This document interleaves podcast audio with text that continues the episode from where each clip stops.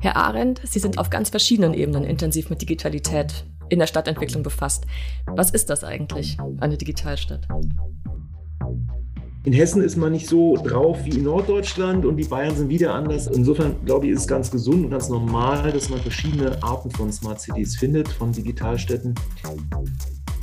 Das heißt, die kommunalen Unternehmen machen da Druck, auch europaweit organisiert. Wir müssen Sprunginnovationen machen in der Digitalisierung, weil wir sollten und wollen auch nicht von anderen, von asiatisch-amerikanischen Unternehmen, großen Unternehmen abhängig werden. Das heißt, Sie sagen, in einer gut gemachten Smart City sind die Bürgerinnen und Bürger vielleicht sogar weniger überwachbar als aktuell. Ziel muss sein, von der Smart City zu Smart Regions zu kommen, also dass wir das Kirchturmdenken hinter uns lassen.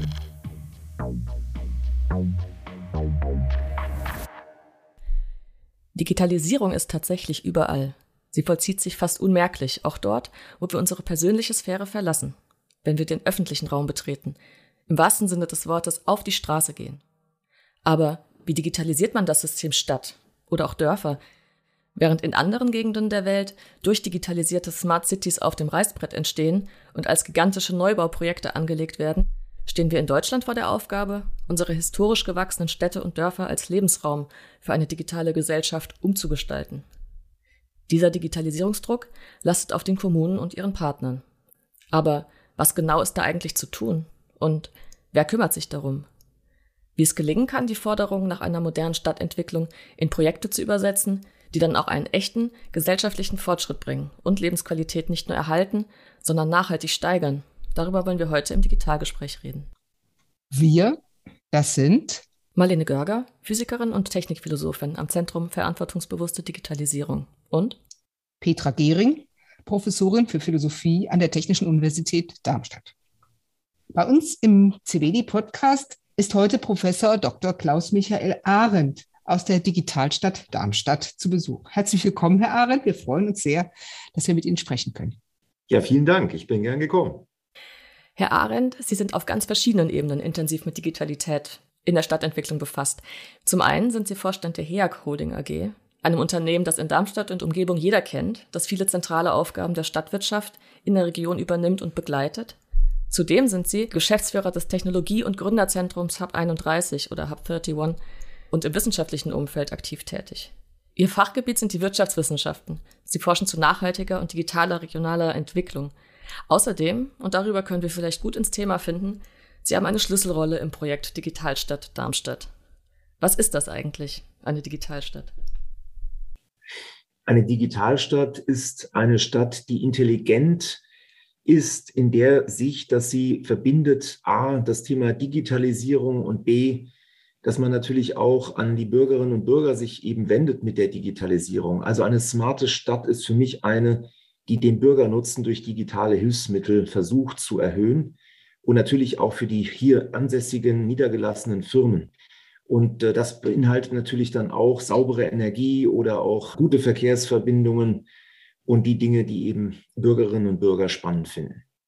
Was ist das so beispielsweise konkret? Also was haben Sie jetzt in, der, in Ihrer Digitalstadt an ganz handfesten Projekten in Arbeit oder schon umgesetzt? Ein Beispiel ist unsere Darmstadt im Herzen App. Ähm, sie ist auch auf den üblichen Wegen als App downloadbar, also im Apple Store oder im Android Store. Und sie bietet den Bürgerinnen und Bürgern die Möglichkeit, sich zu vernetzen, Dinge zu teilen, also Sharing zu betreiben, auch sich zu verabreden und auch letztlich die aktuellen Informationen der Stadt und ihrer Akteure wie auch der Partner der Stadt einfach aufzunehmen. Es ist eine Quartiers-App. Das heißt, jeder Bürger, jede Bürgerin kann dort die relevanten Informationen herausfiltern. Und ich glaube, das ist ein erstes Beispiel, wie wir versuchen, für Bürger Mehrwerte zu schaffen. Wie wird dann eine Stadt zur Digitalstadt? Gibt sie sich das selbst als Aufgabe? Ist das ein Titel, der verliehen wird? Ist das mit irgendwelchen Verpflichtungen verbunden oder irgendwelchen Vorteilen?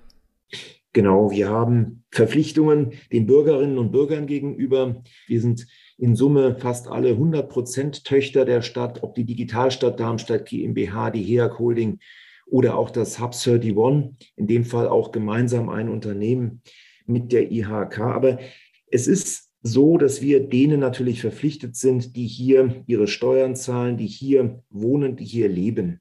Das ist das eine. Zum anderen haben wir natürlich die Chance genutzt, in 2017 uns beim Digitalwettbewerb des Bitkom des Branchenverbands IT und Telekommunikation zu bewerben im Rahmen des Wettbewerbs Digitale Stadt. Dort ging es darum, dass sich deutsche Städte bis 250.000 Einwohner ja einen kleinen Wettbewerb geliefert haben, nämlich wer ist schon sehr digital und wer will noch sehr viel mehr digitalisiert sein. Und das war relativ offen, dieser Wettbewerb. Wir haben ihn gewonnen. Als digitale Stadt des Bitkom wurden wir ausgezeichnet. Und zwar in der Kombination aus dem, was schon da ist oder da war, aber auch vor allem, wo wir noch hinwollen. Und da war insofern auch eine bürgerzentrierte Digitalisierung sicherlich ein Grund, warum wir uns gegen viele andere Städte durchsetzen durften. Seitdem sind mit Partnern zusammen viele Projekte der Digitalisierung hier in Darmstadt geplant worden, aber auch umgesetzt. Was war denn schon da? Was war in der Waagschale, was Sie schon mitbringen konnten? Was wir hier mitbringen durften und konnten, war einerseits ein relativ gut erschlossenes Breitbandangebot für Darmstädterinnen und Darmstädter. Zum anderen, und das ist, glaube ich, ein ganz klassischer Punkt hier in einer Wissenschaftsstadt, dass man IT auch hier lernen kann, also an der Technischen Universität, auch in der Hochschule Darmstadt, an den drei Fraunhofer Institutionen, aber auch an anderen Forschungs- und Bildungseinrichtungen. Das heißt, wir haben ein breites Fundament, wie Bürgerinnen und Bürger, aber auch die Unternehmen hier zusammen oder jeder für sich äh, Digitalisierungstechnologien erlernen können oder das Know-how, um letztlich neue Technologien auf den Weg zu bringen. Das würde ich als zweites nennen. Und abschließend als drittes, wir haben hier sicherlich eine Stadt, die eine sehr offene Führung hat, die proaktiv ist, die progressiv ist, ja, mehrfach Zukunftsstadt geworden ist, auch schon vor dem Wettbewerbsgewinn, als Wissenschaftsstadt, aber vor allem eben auch als moderne Stadt, die Dinge weiterentwickeln will. Das hängt auch mit unserer hiesigen Stadtpolitik eng zusammen. Ohne die wäre sowas, glaube ich, nicht gelungen. Denn man muss eben auch offen sein für Neues, bereit sein, sich auch in so ein Wagnis eines Wettbewerbs letztlich mit allen Akteuren auch auf eine Bühne zu gehen, auch verlieren zu können, muss man sich einlassen. Wir haben in dem Fall gewonnen, das hat uns sehr gefreut. Aber wie auch hier schon Ernst Ludwig gesagt hat, ja, man muss die Tradition bewahren, aber auch das Neue ähm, suchen oder offen sein für das Neue. Und dieses progressive, sagen wir mal, Vorangehen, ich denke, das war so ein dritter Punkt, der schon da war, der uns ähm, Chancen bereitet hat für den Wettbewerb. Jetzt frage ich doch nochmal nach. Das klingt ein bisschen so, als ob es doch auch, sagen wir mal, um eine Einstellung geht, sowas wie eine innovationsoffene Einstellung oder so, oder auch Experimentierfreude in der Stadt. Gab es keine äh, technischen Merkmale, Besonderheiten, dass einfach äh, schon einiges technisch gesehen auch schon da war, auf das man aufsetzen konnte? Doch, also wir hatten schon im Vorfeld hier als eine der wenigen Städte, die sich beworben haben, ein entsprechendes Ortungssystem, das für die Bürgerin oder den Bürger äh, bei dem ÖPNV nutzbar ist. Also eine dynamische Fahrgastanzeige. Man konnte damals schon auf dem Handy oder auf den entsprechenden Anzeigetafeln genau sehen, wann die Straßenbahn, wann der Bus kommt oder eben dann nicht mehr da ist, dann hat man ihn verpasst. Aber das kann man sozusagen digital beobachten. Mit der Integra hatten wir auch schon natürlich einige Dinge im Bereich der Energiewirtschaft, die sich seitdem auch positiv weiterentwickelt haben. Wir haben ein entsprechendes Handelssystem im Einsatz, das die Möglichkeit äh, hat, sozusagen 24-7, also jeden Tag 24 Stunden lang auch den Energiehandel zu unterstützen. Das ist auch eine der wenigen deutschen Energieunternehmen, die sowas, einen automatisiert unterstützten Handel praktiziert, was natürlich auch Vorteile hat, letztlich die, die Preisunterschiede nutzen zu können und auch kurzfristige Preisentwicklungen für die Integra und damit ihre Kundinnen und Kunden auch nutzen zu können. Das heißt, die Stadt kauft billigen Strom durch äh, ganz geschickte Marktanalyse, durch automatisierte. Die Stadt, genauer die Integra, ähm, praktiziert ein Portfolio-Management und wenn es Überschussmengen gibt, werden diese verkauft aus eigenerzeugtem Strom per Wind oder per Solar oder eben wenn es auch mal ein wenig zu wenig ist, dann wird dieser Strom zugekauft über dieses System. Mhm. Man kann jetzt aber so eine Stadt ja nicht digitalisieren wie ein Unternehmen, dass man jetzt mal so guckt, okay, wo haben wir Bedarf, was machen wir? Sie haben ja schon über die Bürgerinnen und Bürger gesprochen. Die dann einen Nutzen davon haben, zum Beispiel, weil sie eine App haben, mit der sie ähm, auf tolle Angebote oder Möglichkeiten aufmerksam gemacht werden. Spielen dann die Bürgerinnen und Bürger auch eine aktive Rolle dabei? Also wenn es heißt, die Stadt bewirbt sich und ähm, die Stadt entwickelt sich, die Menschen, die in der Stadt leben, machen das ja auch. Seit dem Gewinn haben wir ja die Digitalstadt Darmstadt begründet, eine 100% Tochter der Wissenschaftsstadt Darmstadt, die viele Partner auch hat, unter anderem das Land Hessen mit unserer Digitalministerin. Sie sitzt im Lenkungsausschuss neben Herrn Oberbürgermeister Partsch, unserem CDO, Professor Weidner vom Fraunhofer Institut für sichere Informationstechnologie und meiner Person. Also wir haben einige Partner aus der Politik, aber auch aus dem Bereich der Wissenschaft und darüber hinaus Technologie- und Ethikbeiratsmitglieder, die hier Mitstreiterinnen und Mitstreiter sind, auch eben aus Wissenschaft, aber auch aus der Praxis, aus der Unternehmenswelt, die uns hier ähm, entsprechend unterstützen. Aber Bürger war die Frage, welche Partizipationsmöglichkeiten gibt es? Da nenne ich mal zwei. Das eine sind die entsprechenden ja, Veranstaltungen der Digitalstadt Darmstadt, die wir hier geplant haben, durchgeführt haben und weiterhin natürlich planen und durchführen werden. Das können ganz normale Informationsveranstaltungen sein, bei denen sich Bürgerinnen und Bürger eben informieren, aber eben auch ihre Vorschläge dann einbringen können in World Cafés oder eben einfach ähm, über, über Flipcharts oder im Nachgang per E-Mail. Es ist aber auch möglich, eben ganz normal, unabhängig von Veranstaltungen, die Digitalstadt mit Ideen, mit Fragen auch ähm, entsprechend äh, zu nutzen. Und äh, das andere ist sozusagen ein Thema, das ist das Stadtlabor. Das ist relativ jungen Datums. Das ist erst letztes Jahr initiiert worden und losgegangen. Da geht es darum, dass äh, besonders eben ausgewählte Persönlichkeiten aus der Bürgerschaft, aus der Wissenschaft, aus der Unternehmenswelt zusammen Ideen ja entwickeln und zwar etwas gesteuert ähm, entwickeln, also im Rahmen von, von letztlich einem Laborcharakter, aber natürlich sind dort auch jede, jede Bürgerin, jeder Bürger eingeladen, ihre Ideen beizutragen. Die werden dann gemeinsam priorisiert und nochmal ausgestaltet.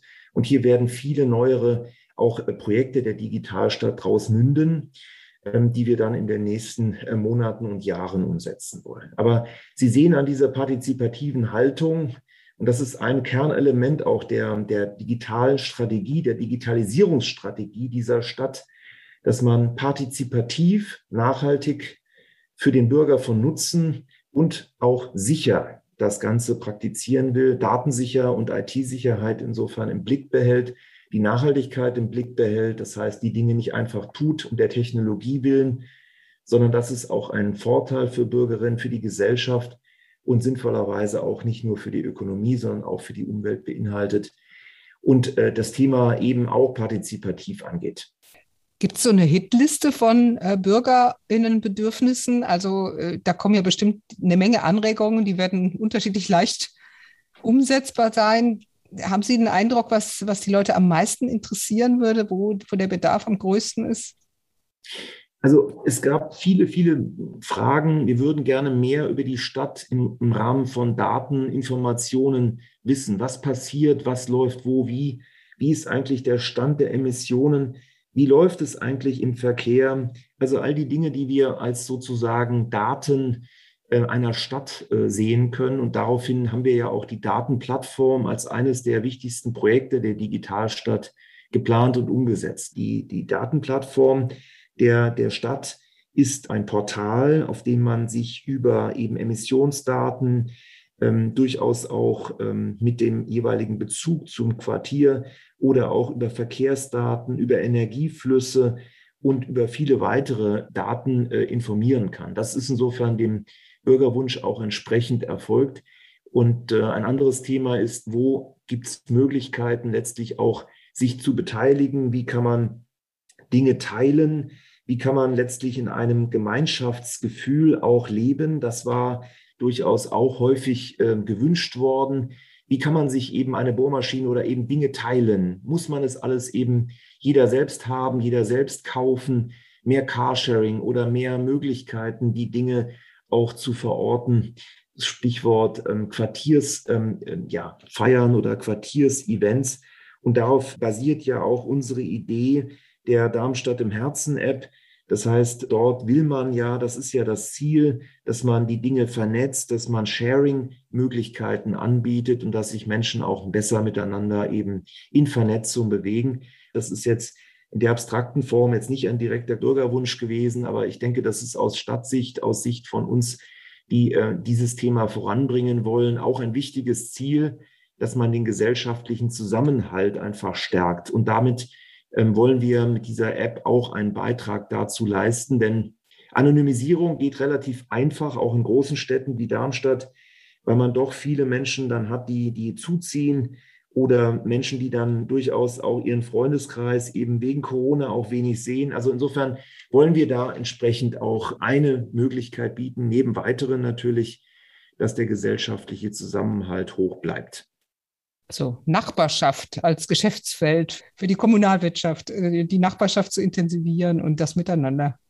Ist das jetzt ein Corona- äh, und pandemiebedingtes besonderes Anliegen oder war das schon vorher ein Thema bei den Leuten?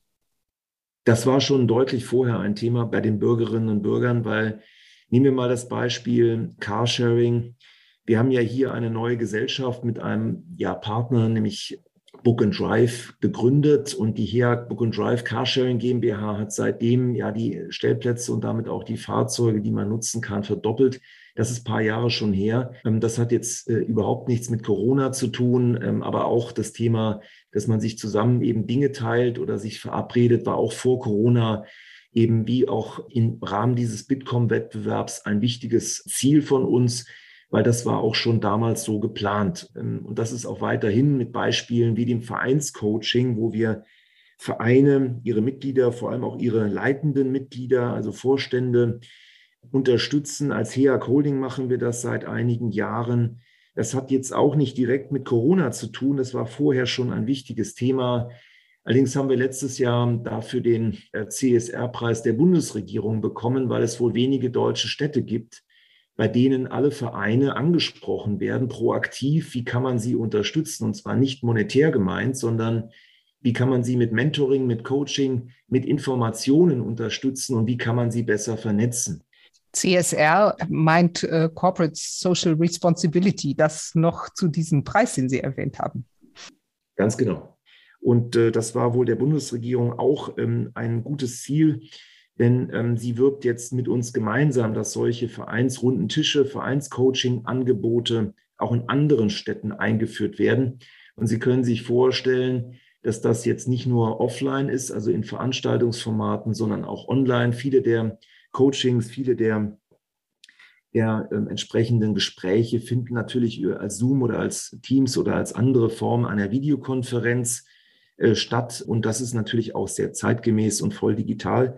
Zudem haben wir ein entsprechendes Online-Portal, wo sich die Vereine präsentieren können über unsere äh, Seite hier.de und können darüber auch eben neue Mitglieder äh, finden und an den Verein binden. Sie hatten ja vorhin über die große Bedeutung von Nachhaltigkeit und äh, Datenschutz und auch der Wahrung der, der Interessen der Bürgerinnen und Bürger gesprochen. Mit welcher Perspektive werden denn dann auch ja, Softwareentwicklung angegangen? Sie hatten jetzt gerade die Nutzung von, von Microsoft Teams und Zoom zum Beispiel in den Vereinscoachings angesprochen. Ähm, werden dafür dann Alternativen entwickelt, mit denen man dann nicht von anderen Konzernen, sag ich jetzt mal, abhängig ist und sozusagen seine eigenen Lösungen für diesen Bedarf entwickelt? Ich ähm, denke, wir sind alle uns bewusst, dass Datensicherheit, IT-Security, ähm, auch Privatsphäre-Schutz wichtige Elemente einer ja, zeitgemäßen Digitalisierung sein müssen. Und äh, uns ist das auch ein wichtiges Anliegen in der Digitalstadt Darmstadt. Entsprechend nutzen wir häufig auch Big Blue Button als ähm, Open Source, als letztlich weitere Möglichkeit, die hier aus unserer Sicht auch hohen Ansprüchen Genüge tut. Aber das ist ein Beispiel, was wir nicht nur für bilaterale Konferenzen nutzen, sondern natürlich auch den Schulen dieser Stadt ähm, gerne zur Verfügung gestellt haben, hier in enger Partnerschaft mit Count and Care und Integra, dass im Rahmen der Corona-Pandemie auch viele, viele tausend äh, Schülerinnen und Schüler, Lehrkräfte und letztlich auch indirekt die Elternschaft nutzen mussten, durften, konnten. Das kann man sehr positiv darstellen dass wir das sehr praktikabel und sehr pragmatisch und ähm, zeitgerecht zur Verfügung stellten für viele, viele Schulen, nahezu alle, die hier in Darmstadt lokalisiert sind und viele ähm, hatten eben auch keine wirkliche Alternative, die sie nutzen konnten. Und ähm, ja, das Land Hessen arbeitet natürlich weiterhin da auch an, an einer Lösung, die dann auch ähm, hessenweit eingeführt werden wird. Wir sind sehr zuversichtlich, dass das auch irgendwann der Fall sein wird. Aber da sind wir auch natürlich in guter Kooperation dabei. Nur das war jetzt einfach dringend notwendig, dass man zeitgerecht mit Start des Homeschoolings ja entsprechende Lösungen beistellte. Also das nutzen wir schon, aber jetzt mal unabhängig von Videokonferenzsystemen wollen wir natürlich auch hier ähm, unsere digitalen Projekte eng vor Ort halten, was die Daten betrifft. Das heißt, wir haben eigentlich immer, soweit ich weiß, die Daten hier vor Ort gespeichert und nicht auf amerikanischen oder asiatischen Cloud-Systemen. Wir haben immer die regionale Wertschöpfung auch im Blick. Aber wir haben natürlich trotz allem das Vergaberecht einzuhalten, das europäische Vergaberecht. Das heißt, natürlich sind bei größeren Projekten auch europäische Ausschreibungen zu erfüllen, die wir tätigen müssen. Da können auch eben europäische Zentren dann ähm, letztlich für die Datenhosting-Aufgaben dann gewählt sein. Aber das ist uns auch wichtig. Wir hoffen, dass auch das Thema Gaia X als europäische slash deutsche Cloud weitergeht. Es ist ein schwieriges Unterfangen, wenn man über Jahre, Jahrzehnte im Digitalbereich, sagen wir mal, eine sehr zurückhaltende Wirtschaftspolitik auf der Bundesebene ähm, hatte, das jetzt in kürzerer Frist ähm, sozusagen zu kompensieren. Aber ich bin guter Hoffnung, dass man das auf jeden Fall versuchen sollte. Wir müssen Sprünge machen. Wir müssen Sprunginnovationen machen in der Digitalisierung, weil wir sollten und wollen auch nicht hier nur von anderen, von am besten asiatisch-amerikanischen Unternehmen, großen Unternehmen abhängig werden. Das ist ja aber, wie Sie sagten, ein europäisches Projekt eigentlich, das man da angeht. Das wird jetzt ja nicht in der Digitalstadt geregelt.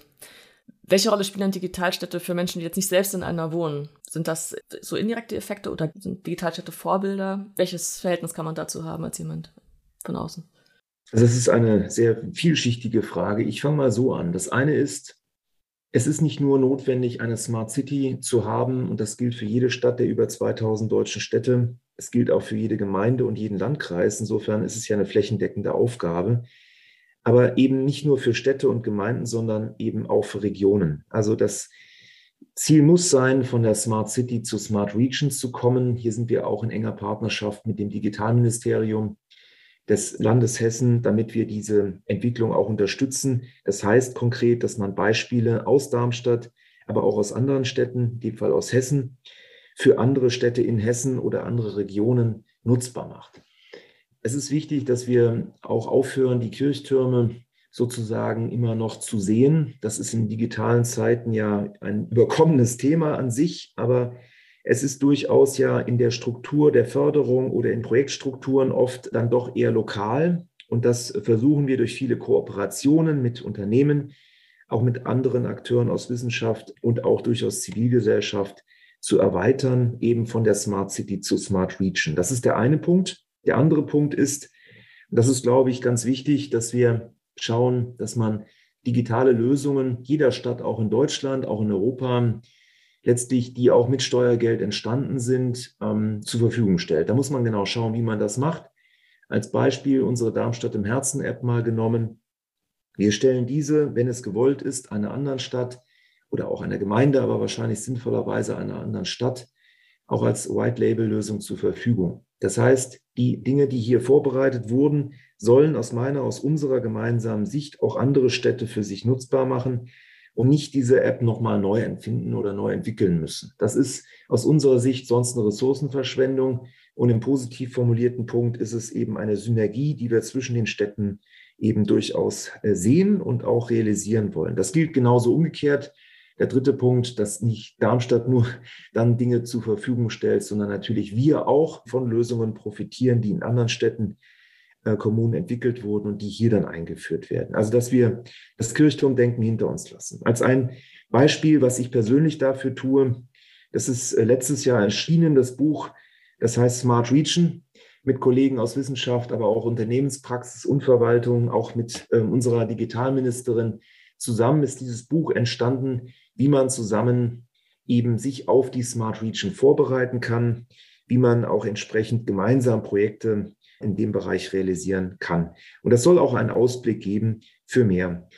Als zweites Beispiel möchte ich kurz erwähnen, eine Initiative, die wir vor kurzem gestartet haben.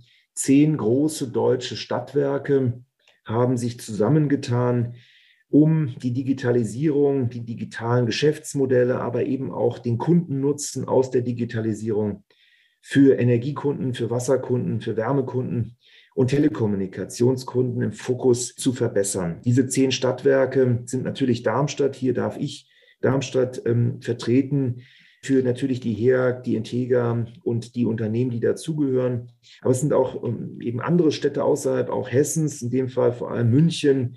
Es ist die Stadt Lübeck dabei, es ist die Stadt Freiburg dabei, Münster, Wuppertal, Düsseldorf, um nur mal einige zu nennen. Und da freue ich mich natürlich besonders drauf, denn so eine Initiative kann dann konkret auch hier ähm, eben im Bereich Energiewirtschaft, energienahe Themen helfen, dass wir Dinge zusammen entwickeln und nicht jeder alleine.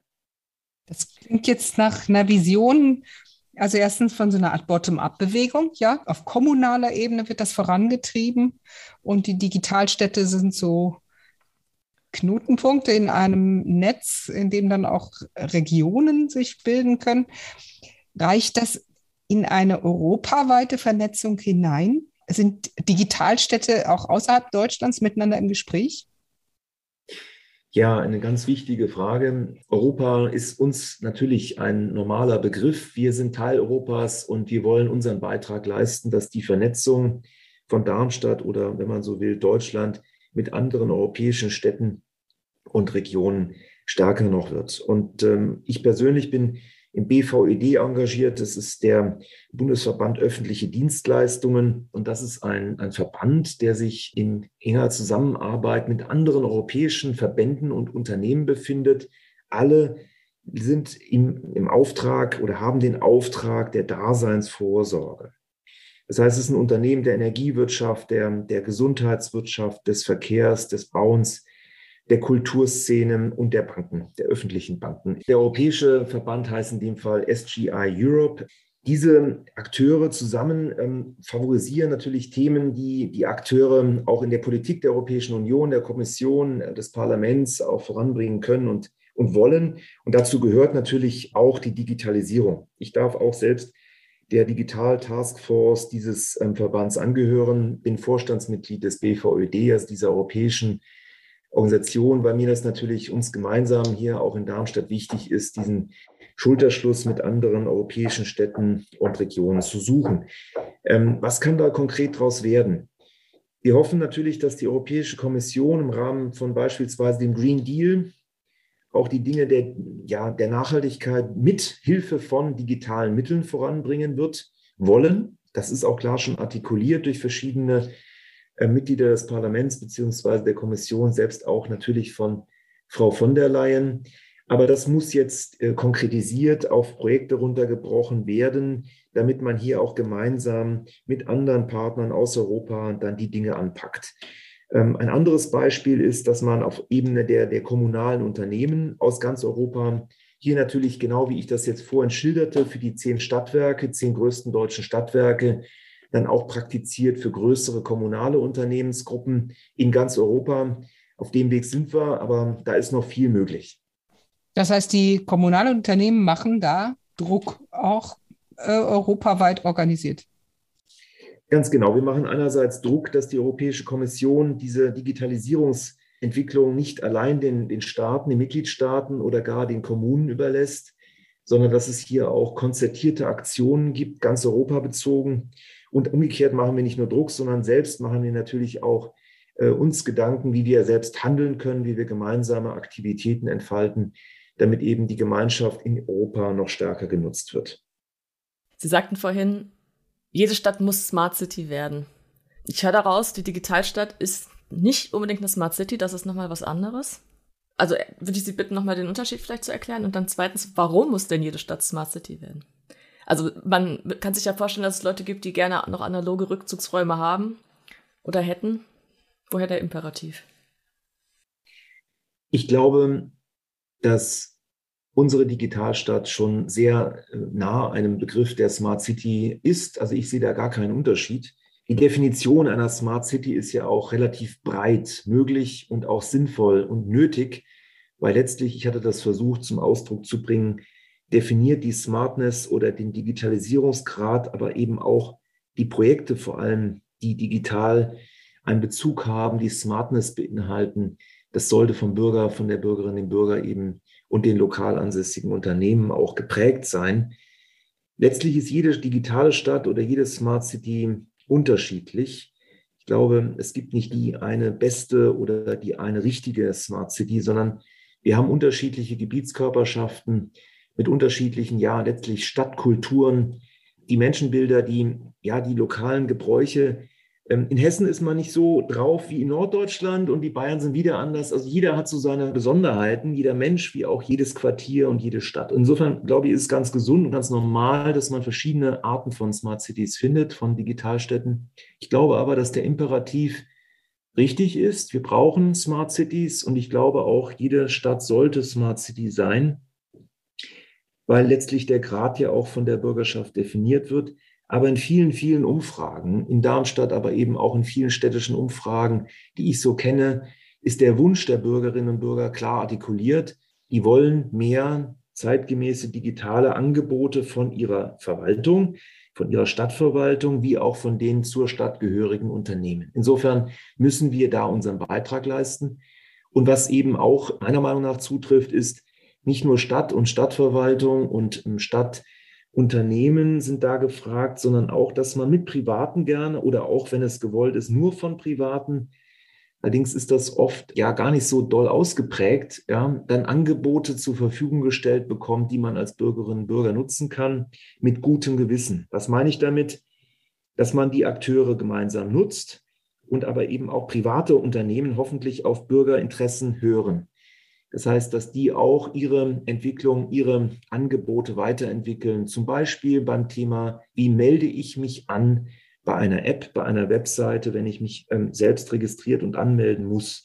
Heute ist das so, man gibt meist dann seine, seine Facebook, Google oder andere, sagen wir mal, sehr äh, bekannte Adressen dann äh, an und damit wird man dann angemeldet. Damit gibt man normalerweise auch seine ganzen Daten preis, die man auf diesen anderen Portalen diesen Datenplattformen ja bereits geteilt hat. Also die werden erneut geteilt dann mit dem neuen Anbieter, der dann eben diese Webseite, diese App betreibt. Ich finde das überhaupt nicht zeitgemäß.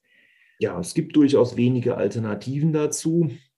Wir ähm, arbeiten daran, dass wir eine Angebotsmöglichkeit nutzen, gemeinsam mit der Sparkasse Darmstadt, wie man sich hier sicher auf Webseiten und Apps anmelden kann, ohne eben seine ganzen Daten preisgeben zu müssen. Und ähm, also wir machen das jetzt als öffentliche Unternehmen, glaube aber, dass es durchaus zeitgemäß wäre, wenn sich auch private Unternehmen da gefragt fühlen würden, etwas mehr für Datensparsamkeit und auch bewussten Umgang mit Daten zu leisten und nicht einfach davon ausgehen, dass der Bürger das schon akzeptiert, ähm, im Sinne von, die Daten werden eh dann mehrfach geteilt, dann einmal mehr, das schadet ja nicht. Nein, das finde ich in der Tat nicht zeitgemäß. Insofern haben wir hier eine, eine neue äh, Angebotsvariante schon dabei und ähm, hoffe eben auch, dass Private noch mehr auf die Bürgerinteressen, die Bürgerwünsche hören. Das heißt, Sie sagen mir jetzt auch, es ist gar kein Widerspruch, sondern vielleicht sogar der richtige Gedanke zu sagen, in einer gut gemachten Smart City sind die Bürgerinnen und Bürger vielleicht sogar weniger überwachbar als aktuell. Genau, also ich, ich bin der festen Meinung, dass wir eine sichere Anmeldung brauchen, beispielsweise für, für Webseiten, für die normalen digitalen Angebote, bei denen man sich anmeldet. Das ist ja durchaus zahlreich, was es da auf dem Markt gibt. Und da glaube ich wirklich dran, dass wir mit einer Smartness, mit einer entsprechenden bewussten Digitalisierung von Städten das sicherer wird für die Bürgerinnen und Bürger. Das ist ja nicht nur die Anmeldeprozedur, sondern es geht ja auch dann in die Richtung, eben wie gesagt, Datensparsamkeit.